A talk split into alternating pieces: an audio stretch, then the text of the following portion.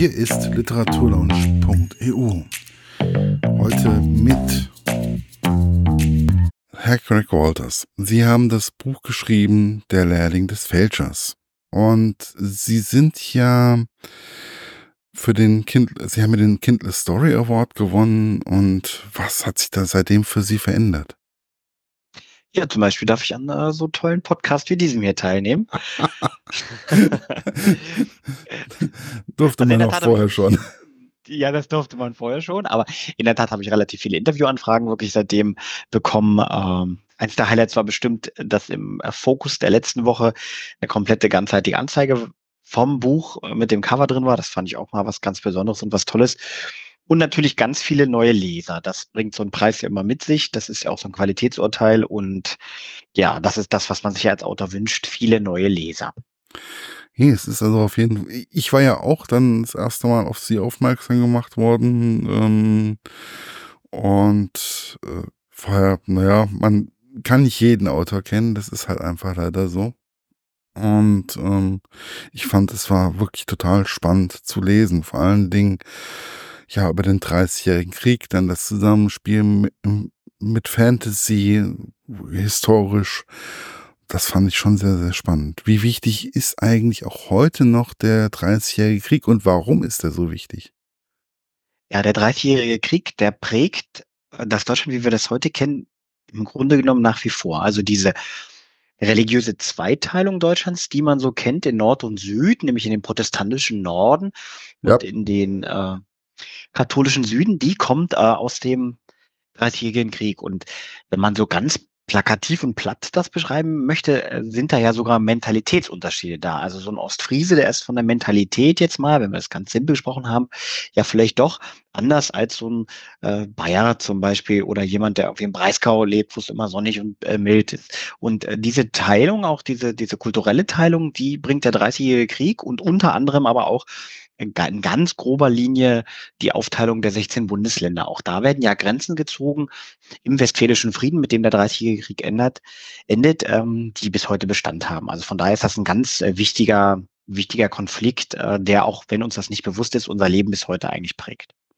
Ja, also ich zum Beispiel ähm, komme aus einem Dorf, was unterhalb einer Burg ähm, ansässig ist und der Dreißigjährige Krieg hat uns einiges an Ländereien auch gekostet. Das ist ähm, das Spannende, als ich äh, meinen Lesern angekündigt habe über Social Media, dass ich über den Dreißigjährigen Krieg schreibe, habe ich unheimlich viele Nachrichten bekommen, die äh, genau solche Geschichten, wie Sie jetzt erzählen konnten, von Ihrer Region. Also im Grunde genommen kann man jeden Deutschen fragen, äh, kannst, kennst du irgendwas äh, über den Dreißigjährigen Krieg? Und dann können die Leute erzählen, ja, bei uns gibt es eine Schlucht, da war so eine Schlacht oder äh, bei uns gibt es einen Gedenkstein oder was auch immer. Also auch dieses äh, ist nach wie vor sehr präsent eigentlich, ohne dass man Profi sein muss und genau weiß, was wie passiert ist. Also genau weiß ich jetzt auch nicht, was bei uns im Dorf passiert ist, aber man weiß es halt einfach. Man weiß einfach, okay, da wurde das dann auf einmal unser sowieso schon relativ armes Adelsgeschlecht, was ja fast jedes Dorf hatte, ähm, war, hat dann den Ländereien an das Nachbardorf mehr oder weniger abgegeben und die sind bis heute, bis heute sind die gültig. Ja, genau. Also solche Sachen haben sich auch nicht verändert und auch diese Erinnerungskultur, die ja da ist. Also dass man äh, selbst wir, die ja Generationen später geboren sind, äh, das auch noch kennen und damit praktisch aufwachsen. Also dass die Eltern oder Großeltern eben ihren Kindern auch erzählen, guck mal hier, das ist aus dem Dreißigjährigen Krieg, zeigt ja auch diese Bedeutsamkeit, dass man da, das nicht dem Vergessen anheimfallen lässt, sondern einfach immer wieder daran erinnert. Und von daher fand ich ein spannendes Thema für ein Buch. Was mich natürlich auch wunderbar äh, irritiert hat, war dieser Meteor. Gab es wirklich so einen Meteor, der da so in Norddeutschland mehr oder weniger eingeschlagen ist? Den gab es in der Tat wirklich. Das ist der sogenannte Winterkomet. Der taucht ähm, auf äh, 1618 und äh, ist etwa ein halbes Jahr über Europa zu sehen. Und das Besondere an diesem Winterkometen, man nannte ihn auch den Blutkometen, war, dass er einen roten Schweif hatte. Und ähm, ich habe das natürlich relativ intensiv äh, recherchiert nochmal zu diesem Thema. Und es gibt in der Zeit sogar den sogenannten Kometenstreit. Und zwar teilt sich die Wissenschaft in dieser Zeit in zwei Lager auf. Die, die, der eine Teil des Lagers behauptet, es wäre ein göttliches Zeichen, äh, dass viel Leid über die Menschen kommen würde. Und in der Tat kam es tatsächlich ja dann anschließend zum Dreißigjährigen Krieg Und die andere Hälfte, das waren eher die nüchternen Wissenschaftler, die gesagt haben, nein, es ist ein reines Himmelsphänomen, was man untersuchen kann und das hat nichts mit göttlicher Fügung zu tun. Also es gab ihn wirklich und er passte perfekt, um die Hauptcharaktere, die Dämonen, äh, in meinem Buch mit einzuführen und die, das Fantasy-Element in diesen historischen Roman zu bringen. Wie wichtig ist Ihnen auch dieses Fantasy-Element im Allgemeinen?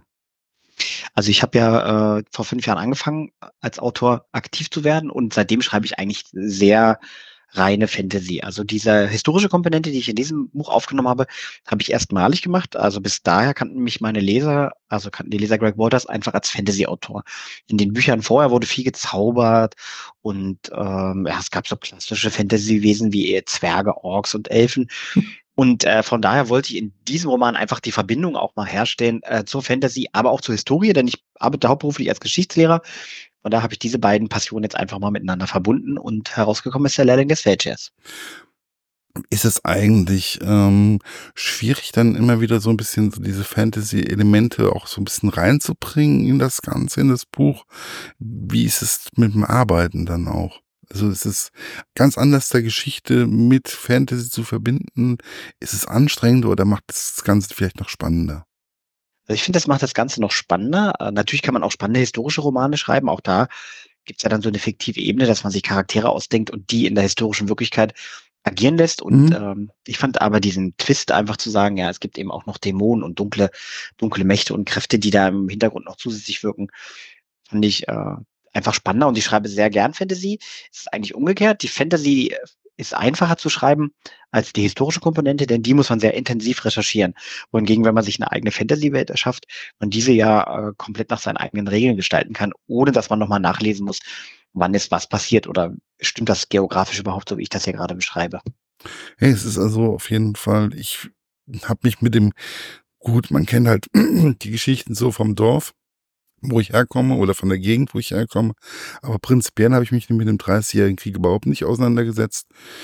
Ähm, der König Gustav Adolf, Gustav, Gustav Adolf oder Adolf Gustav? Genau, Gustav Adolf, ja. Gustav, nee, Gustav Adolf, ja. Gustav Adolf, ja, das ist ähm, von Schweden, der war mir, ja, man kannte den Namen vielleicht schon, aber prinzipiell finde ich, ist der 30-jährige Krieg, wo wir ja auch so eine ja im Endeffekt nicht so präsent bei uns im deutschen Geschichtsunterricht auch. Ja, es ist, also im Grunde genommen basiert ja, also beschäftigen wir uns einfach sehr viel mit dem Zweiten Weltkrieg. Wir Deutschen haben ja eine relativ kriegerische Geschichte. Nein, echt? Äh, von daher rückt der 30-jährige Krieg so ein kleines bisschen da in den Hintergrund einfach. Äh, obwohl er den Generationen vorher, also gerade auch bis zum Ersten Weltkrieg, immer sehr präsent noch war und auch sehr viel besprochen und erforscht worden ist. Deswegen auch die vielen Denkmäler. Mhm. Heute ist natürlich ganz klar im Fokus der Erinnerungskultur der Zweite Weltkrieg. Ähm, wie kam es auf die Idee, ähm, den Beruf der Fälscher mehr oder weniger ähm, reinzubringen? Oder was ist das Besondere bei den Fälschern?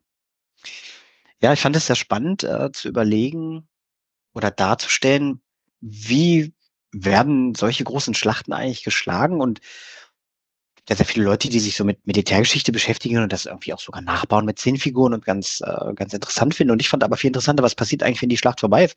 Und da liegen tausende Verwundete äh, auf den Schlachtfeldern. Und es gibt ja in dieser Zeit keine medizinische, Versorgung, wie wir sie heute kennen, sondern eben diese Feldschere, sogenannte Wundärzte. Und äh, die durften aber nicht Ärzte genannt werden oder waren jetzt äh, keine klassischen Mediziner, sondern galten als Handwerker, waren in einer Zunft organisiert, genauso wie äh, Tischler und äh, Glaser und was auch immer. Und äh, diese Feldhandwerker, ja, sollten die Männer eben äh, retten und die amputieren äh, natürlich hauptsächlich auch nach den Schlachten und äh, retten auch Leben. Allerdings ist die Überlebenschance liegt nur bei 15 Prozent, wenn man von einem Feldscher nach einer Schlacht äh, amputiert wurde oder auch behandelt wurde. Also von daher sind es die Anfänge der medizinischen Versorgung nach Kriegen. Ja, wobei jetzt ist ja sowieso, die Ärzte waren ja, ähm, die durften ja früher auch nicht, also richtige Ärzte durften ja auch nicht erstmal nicht mit Blut in Berührung kommen oder durften nicht die Menschen öffnen. Das waren wieder andere, äh, das war ja alles ganz anders unterteilt, wie es heute ist. Genau, die Feldschere sind, stehen im Grunde genommen weit unter den richtigen Ärzten. Genau, die hatten, die haben ja den Patienten gar nicht angefasst. Das galt als unfein und, und unwissenschaftlich und unprofessionell. Dafür gab es eben so eine Art Metzger, die das dann wirklich gemacht haben. Also der Höhepunkt einer medizinischen Karriere ist ja heute wirklich, sind ja die Chirurgen, die, die Könige, die äh, am Kopf operieren oder auch am Herzen. Mhm. In der Zeit gilt das als der, als die primitivere Arbeit und der Arzt hat sich eher in Theorie ergangen. hey, das ist so ganz spannend. Ähm, ich lese momentan auch gerade ein Buch über Paracelsus. Ähm, das ist ganz spannend eigentlich, das so diese Geschichte der Ärzte und was sich eigentlich so da entwickelt hat im Laufe der Zeit. Das fand ich auch ein spannendes Thema. Äh, ich habe auch den Medikus gern gelesen, ja, eines der erfolgreichsten Bücher in Deutschland. Und äh, auch, auch, da fand ich das total spannend. ja, den hat, also jeder, der gerne liest, hat, glaube ich, in Deutschland den Medikus gelesen. Und von daher fand ich diese medizinische Komponente auch sehr spannend. Das war in der Tat auch für mich am schwersten zu recherchieren. Also ich habe glücklicherweise einen äh, Nachbar, der ist Orthopäde, der hat mir zum Beispiel bei den Amputationsgeschichten geholfen. Äh, weil das ist nicht so einfach, wie man sich das vorstellt. Man nimmt irgendeine Säge und sägt ab und dann überlebt der Patient. Das ist deutlich aufwendiger und schwieriger, auch in dieser Zeit. Ähm, in der ja. Zeit auf jeden Fall, also auch in der heutigen Zeit. Also bis man dann, man muss ja dann auch die Arterien und die Venen, die da lang fließen oder sonst äh, also ja, man darf das alles nicht unterschätzen.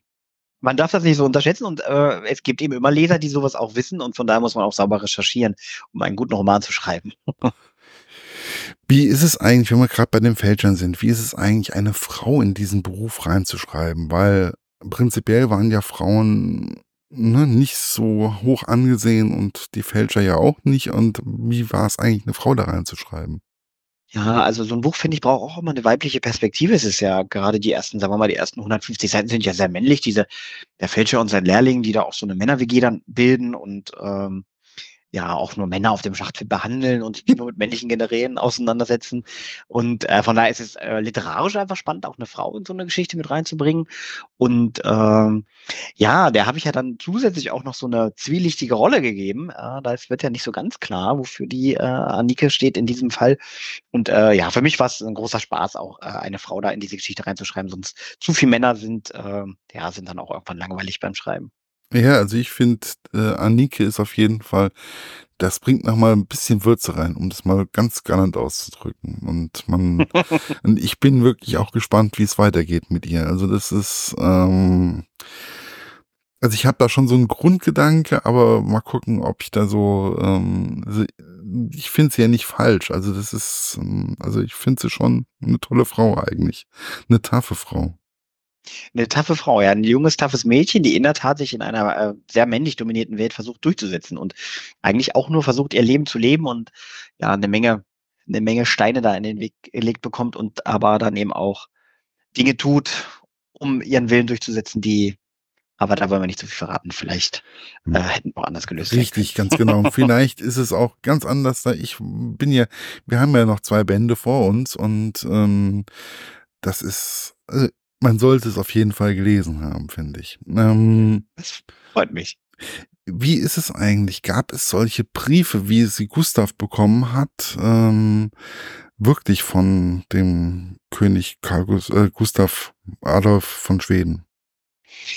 Dieses, da müssen wir vorsichtig sein, dass wir nicht zu viel verraten. In der Tat gab es solche Beförderungs- und Belobigungsbriefe, ähm, die auch von den Herrschern in dem Fall dann persönlich ausgestellt worden sind. Äh, es gibt Beispiele dafür. Ähm, aber den Brief, den ich jetzt da natürlich erwähne, den, der ist vollkommen fiktiv und ausgedacht. Aber es gab wirklich solche Briefe. Also das war jetzt nicht so. Ähm äh, es sind im Grunde genommen sind das äh, sogenannte Privilegien, die damit schriftlich ausgestellt werden. Also ähm, in meinem Fall geht es ja da um eine Staatsbürgerschaft, wenn wir diesen modernen Begriff da mal benutzen wollen. Mhm. Äh, viele in solchen äh, äh, Privilegienbriefen sind natürlich dann eher so Landschenkungen oder Titel oder ähnliches beeidigt worden, die bis heute übrigens dann ja auch Gültigkeit haben und in Archiven auch liegen. Ja, also auch äh, das äh, ist, ist schon, wir, wir befinden uns schon in einer schriftlichen Zeit. Also ähm, was nicht aufgeschrieben war, hatte keinen Wert und von daher wurden solche Sachen ähm, schriftlich fixiert. Also die sind auch teilweise heute noch gültig. Ja, so bestimmte äh, Landschenkungen und ähnliche Dinge äh, sind ja, das ist ja nie aufgehoben worden. Also äh, bestimmte Besitzungen, also wenn wir so an Adelsfamilien denken und so, das ähm, hat ja nie dann irgendwann mal jemand gesagt, so, was du da jetzt 1600 geschenkt bekommen hast, das nehmen wir dir jetzt weg. äh, außer durch die Kriege unter anderem. Äh, nee, da sind, äh, oder auch äh, Privilegien für Klöster zum Beispiel oder andere Sachen, die sind nach wie vor äh, gültig bis heute. Es gibt ja immer wieder diese Schlacht um Breitenfeld. Warum war die eigentlich wirklich, äh, warum gab es die wirklich zweimal? Ja, das ist eine verrückte Laune der Geschichte. Das ist ja der Aufmacher. Ich bin selber bei der Recherche darüber gestolpert, dass an demselben Ort, also Breitenfeld ist ein ganz kleines Dörfchen in der Nähe von äh, Leipzig. Mittlerweile ist es äh, Teil der Stadt Leipzig, es ist ein Stadtteil von Leipzig, also das ähm, sehr nah. Und ich bin darüber gestolpert in der Anfangsrecherche, dass wirklich in diesem armen kleinen Dörfchen innerhalb von wenigen Jahren zwei entscheidende Schlachten geschlagen werden. Die Schlacht von Breitenfeld I ist die bedeutsamere. Gustav Adolf tritt dann das erstmalig oder mit den Schweden auf deutschsprachigem Boden auf und schlägt äh, die katholische Liga äh, zurück, die vorher im Siegeslauf war. Also eigentlich äh, dachte man schon, dass in den 20er Jahren des 17. Jahrhunderts dieser Dreißigjährige Krieg schon beendet wäre und Deutschland wieder katholisch wird. Also mhm. Deutschland kann man noch nicht sagen, die deutschsprachige Raum. Ähm, und dann gewinnt Gustav Adolf diese Schlacht und durch den ganz großen Zufall kommt es wirklich nochmal zu einer Schlacht zwischen äh, Union und Liga und äh, wieder gewinnt die protestantische Union. Ja, das ist einfach ein Zufall. Das ist wirklich der pure Zufall. Weil mir war das eigentlich, weil wie ja auch ähm, in dem Buch beschrieben wird, der Blitz schlägt nicht zweimal an derselben Stelle ein. Äh, das war mir eigentlich bei Schlachten, habe ich gedacht, naja, das gab es wahrscheinlich auch nur im, also ne, eigentlich immer nur einmal. Ja, also mir würde jetzt ehrlich, ich bin ja Geschichtslehrer, mir würde jetzt äh, auch keine zweite Schlacht einfallen, äh, die so exakt am selben Ort ist. Also wenn man recherchiert, wird man sicher noch was finden. Aber ähm, das zeigt eben auch dieses wechselnde Kriegsglück. Also dass von Süd nach Nord sich immer wieder so die Truppen hin und her verschoben haben und am Ende landeten sie eben da wieder was natürlich eben der, der Punkt ist, was beide Armeen, äh, also bei beiden Schlachten erobern wollten, war Leipzig halt, die Attraktivität dieser großen Stadt, die natürlich erobert werden sollte. Und das führt eben durch, dazu, dass es eben in der Nähe zweimal diese großen Schlachten gibt. Wobei mich ja auch verwundert hat, war das wirklich so, dass Gustav Adolf ähm, immer in der ersten Reihe mehr oder weniger dabei war? Ja, äh, auch das ver verschwurbel ich ja so ein bisschen dann mit dem Fantasy-Element. Aber es ist in der Tat so, er galt als so ein, äh, ein junger Herrscher und als jemand, der sehr eng mit seinen Truppen verbunden war und wirklich äh, sehr aktiv an den Kämpfen teilnimmt. Und er, er fällt ja auch. Also er greift in der ersten Reihe mit an immer und äh, er äh, fällt dann tatsächlich in einer Schlacht. Obwohl er als schwedischer König sich natürlich hätte einfach ähm, ganz hinten verstecken können und irgendwie mit dem Generalstab äh, die Schlacht leiten können, hat immer darauf bestanden, selber mitzukämpfen, was ihn populär machte bei der Bevölkerung und bei seinen Soldaten, was sein Leben aber massiv verkürzt hat. Kann ich mir lebhaft vorstellen, aber es ist halt einfach, also, also äh, mir war das, weil normalerweise habe ich mir gedacht, naja, die Könige, wenn sie überhaupt am Schlachtfeld sind, dann ganz, ganz, ganz weit hinten. Und ähm, ja. Ja. Und ist auch dann, schlauer. Und dann auf einmal steht dann da, ja, Gustav Adolf, der war dann ganz vorne. Und ich so, äh, was? Genau, ja, er wollte so ein Soldatenkönig sein. Also er hat sich da, glaube ich, auch gesonnt, eben in diesem, in diesem Mythos des Kriegers, der aktiv mitkämpft und sich eben nicht versteckt. Und ähm, das hat ja auch eine Zeit lang gut funktioniert, hat sich, sah sich als Verteidiger des wahren Glaubens, des Protestantismus, natürlich auch um schwedische Interessen auf deutschsprachigem Boden äh, zu verteidigen. Ja, und äh, ja, aber im Endeffekt war es ein großer Fehler und äh, Gustav Adolf stirbt und äh, der Krieg verlängert sich natürlich dadurch auch, dass diese, diese prägende Figur dann so früh aus dem Leben scheidet. Es ist, ähm, es ist echt spannend, weil hm, auf einmal ähm, musste ich mich auch mit der deutschen Geschichte immer mehr auseinandersetzen. Das fand ich bei einem Fantasy-Roman oder allgemein bei Büchern, finde ich es immer sehr, sehr spannend, wenn ich mich auf einmal mit anderen Sachen auch noch auseinandersetzen muss oder kann. Und das kann man bei dem Lehrling des Fälschers bis jetzt, also beim ersten Band, hervorragend machen. Das freut mich sehr, ja. Das war auch so ein bisschen der Anspruch und da hatte ich auch ein bisschen Angst vor. Also ich bin ja wenn man als Lehrer arbeitet, muss man immer so ein bisschen aufpassen, dass man nach etlichen Jahrzehnten nicht immer der Erklärbär bei jeder privaten Feier wird und die Leute mit den Augen rollen, weil man irgendwas erklärt. Das wollte ich in diesem Buch natürlich nicht. Natürlich hatte ich schon so ein bisschen den Anspruch, dass die Leute vielleicht sagen, ach Mensch, das gibt's doch nicht, da recherchiere ich jetzt aber nochmal nach, guck mal schnell bei Google oder bei Wikipedia, was auch immer. Ähm, oder dass die Leute eben einfach so ein bisschen was Historisches auch mitnehmen und sagen, oh, das finde ich ja interessant, das war mir so gar nicht klar, dass es so hier lief. Ähm, es ist aber natürlich aber immer ein ganz schmaler Grad zwischen man lernt etwas und dies ist eine spannende Geschichte und man wird irgendwie von oben herab belehrt und äh, ist eigentlich genervt von diesem Roman, weil der einem die ganze Zeit nur was erklären will. Das freut mich umso mehr, dass es offensichtlich ja gut funktioniert hat und ähm, dass sie da Spaß bei hatten. Ich finde ja das sowieso mal sehr spannend, dass bei vielen Büchern auf einmal ähm, ich auf einmal immer wieder da sitze und auf einmal zwischendurch nochmal zwischen den Kapiteln auf einmal hier nochmal gucke, Wikipedia, Google, Bing oder was auch immer und ähm, guck mir das Ganze nochmal an, was war da wirklich, gibt's das wirklich, ist das wirklich so? Passiert mir also bei Büchern häufig und auch bei ihrem Buch. Warum war es eigentlich immer der Fall, dass Schlachten hauptsächlich im Sommer geschlagen worden sind? Das hat äh, relativ simple logistische Gründe. Ähm, die Heere haben sich, also im Dreißigjährigen Krieg, haben sich vom Umland versorgt. Also sie sind äh, in diese Gegend gezogen, haben die geplündert quasi und haben dann natürlich aber eben auch bestellte Felder geplündert, äh, Vorratskammern und so weiter und so fort. Und im Winter äh, ist das natürlich so einfach nicht möglich, ja. Also da wächst nichts. Ähm, man braucht permanent Feuerholz, um die Truppen zu wärmen. Es ist natürlich viel aufwendiger auch zu marschieren äh, in dieser Kälte, eben was Kleidung angeht und solche Sachen. Und von da hat man die Landsknechte dann eigentlich immer entlassen. Die, die, die Heere haben sich aufgelöst und haben sich dann von Frühjahr bis Spätsommer immer wieder zum Kämpfen getroffen. Und äh, ich schreibe jetzt gerade an dem zweiten Teil, das ändert sich im äh, späteren Verlauf des Dreißigjährigen Krieges, weil die Schweden nämlich eigentlich Winterkrieger sind. Also die haben eine ganz andere äh, Taktik äh, des Kämpfens. Die sagen nämlich, äh, sie kämpfen lieber im Winter, weil die Wege dann nicht verschlammt sind und sie besser marschieren können. Aber mhm. die, klassisch in dieser Zeit kämpft man einfach im Sommer, um sein Heer versorgen zu können. Ja, gab es ja zum Beispiel auch, Washington zum Beispiel in Amerika hat sie auch, glaube ich, ähm, im Sommer seine Schlachten geschlagen. Ja, das war so ganz klar, das war lange, über, über viele Jahrhunderte war das so eine, eine, eine ganz äh, simple militärische Weisheit. Man kämpft im Sommer und ruht sich im Winter aus. Mhm. Wie ist es eigentlich, Dämonen bei einer Schlacht daran teilhaben zu lassen? Ja, das war so die, äh, die der, der, der Fantasy-Plot, den ich ja in dieser Geschichte haben wollte. Ähm, mir hat das unheimlich viel Spaß gemacht mit den Dämonen, die da auch in diese, in diese Schlacht äh, zu schicken. Und äh, zumindest im ersten Teil beschreibe ich ja gar nicht, wie die aktiv kämpfen, sondern eher, wie die nach am Ende äh, quasi äh, geheilt werden von hm. den schwarzen Fel Feldscheren. Und äh, den meisten Spaß hatte ich dabei, den Dämonen ein loses Mundwerk zu geben und auch so ein bisschen mal eine, amüs eine amüsante Komponente in dieses Buch zu bringen. Es ist den Leser so, ein bisschen zum Schmunzeln zu bringen. Also sowieso, wenn ich die, ähm, wenn ich unseren einen speziellen Dämon, an unseren einen speziellen Dämon denke, dann ist es sowieso immer, wenn der aufgetreten ist, wenn sie aufgetreten ist, oder auch was auch immer, ähm, dann musste ich echt immer anfangen zu lachen. Ja, das, das freut mich. Also ich mag, ich mag das total gern, auch in den Büchern so einen Charakter zu haben. Also es ist ja im Grunde genommen auch eine sehr dunkle Geschichte, ja. Es ist ja sehr dramatisch. Gustav verliert seinen Vater und dieser nicht ende Krieg und Schlachten und, und, und. Ja, dann ist es doch für den Leser auch irgendwie erbaulich, wenn man eben so einen Charakter hat, der einen zum Lachen bringt und zum Schmunzeln. Und äh, ja, sie treibt ja ihren Schabernack mit dem armen Gustav und allen anderen und äh, hört damit im zweiten Teil auch nicht aus. Auf, so viel kann ich schon verraten. Das ist ja schön, das freut mich. Also sie kommt wieder, ja? Also. Ja, die kommt, kommt wieder. er wird sie so schnell nicht los. ja, es gibt ja sowieso nur eine Möglichkeit, wie er sie loskriegt. So habe ich das zumindest. Genau. Genau, und äh, ja, mal gucken. Die, die, auch für sie praktikabel ist, mehr oder weniger. Aber sie hängt ja, glaube ich, auch an ähm, am Gustav ziemlich.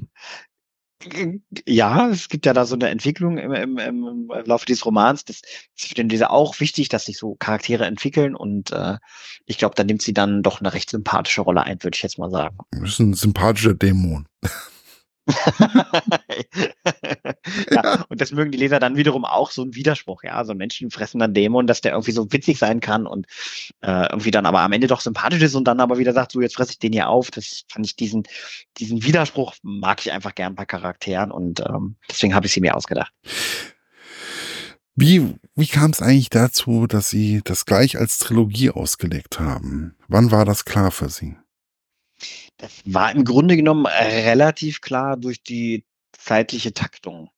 Ich fange ja circa drei bis vier Jahre vor dem Ende des Dreißigjährigen Krieges an und mhm. ähm, was wollte versuchen, in jedem Buch so grob ein Jahr der Ereignisse abzuhandeln. Das kann man so ganz klar nicht so sagen, weil natürlich nicht in jedem, jedem Jahr gleich viel passiert.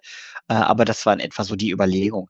Es kann manchmal passieren, dass mich die Charaktere dann noch zu einem Teil mehr treiben. Das ist immer schwer zu sagen. Im Moment, ich bin äh, im Finale des zweiten Bandes gerade, der soll am 1.3. erscheinen. Ähm, glaube ich, dass es drei Bücher werden und die Geschichte dann abgeschlossen ist. Und bei Fantasy gibt es ja die klassische Dreiteilung. Da hat Tolkien mit angefangen und wer erfolgreiche Fantasy schreiben muss, der macht drei Teile. Ja, ich kenne alle drei Teile von äh, dem Herr der Ringe natürlich. Ich kenne natürlich auch ähm, den kleinen Hobbit. Man ist damit einfach groß geworden. Genau. Und das äh, mögen viele Leser und es ist schlau als Autor, dann auch auf so eine Dreiteilung zurückzugreifen. Es ist Tolkien ähm, hat sowieso, ich glaube, jeden Fantasy-Autor irgendwie geprägt. Ja, also das ist das große Vorbild. Also wer was anderes behauptet, äh, er lügt. Äh, ja, selbst bei Harry Potter sind ja viele Elemente aus dem Tolkienschen Universum und es ist so eine tolle große Welt und wir sind ihm alle dankbar, dass er Fantasy erfunden hat und die und äh, ein tolles neues Genre geschaffen hat, was ich persönlich auch super gerne lese und ähm, ja auch schreibe ja mittlerweile. Wobei, was mich bei Fantasy-Romanen meistens abschreckt, sind die ellenlangen Bücher. Ist genauso wie bei, bei, ist genauso wie bei Geschichtsbüchern, also Geschichtsromanen, äh, die sind immer so um die 500, 600 Seiten oder, also Minimum. Plus geht immer, weniger, eher weniger. Weniger, eher weniger, ja. Das stimmt. Die Fantasy-Leser sind äh, so, mögen gern so die Geschichten so, ja, also kriege ich auch manchmal die Kritik, dass meine Sachen etwas zu kurz werden. Ich habe ja so immer um die 400 Seiten, aber ich finde das auch so ein bisschen kürzer, ein bisschen flotter, dass man auch sagt, ach Mensch, da, das traue ich mich in die Hand zu nehmen und das nicht abschreckt und sagt, ach Gott, so, so ein riesen Ziegelstein, wann soll ich denn da mal die Zeit verfinden? Vielleicht einfach mal als Einstieg in die Fantasy-Welt sehen. Genau. ja, weil, ähm, hm, deswegen. Also ich finde es auf jeden Fall eine gute Reihe. Bis jetzt fängt sie ziemlich gut an mich macht's neugierig, mich hat's neugierig gemacht auf die deutsche Geschichte im Dreißigjährigen Krieg. Mich hat's, ähm, ich finde die Dämonen sehr angenehm, die Figuren angenehm gezeichnet. Ähm, für mich, ja, ein verdienter Sieger eines Storyteller Awards. Ganz vielen Dank, das freut mich natürlich sehr. Bis dann. Tschüss. Das war's für heute. Bis bald bei der Literaturlaunch.eu. Euer Markus.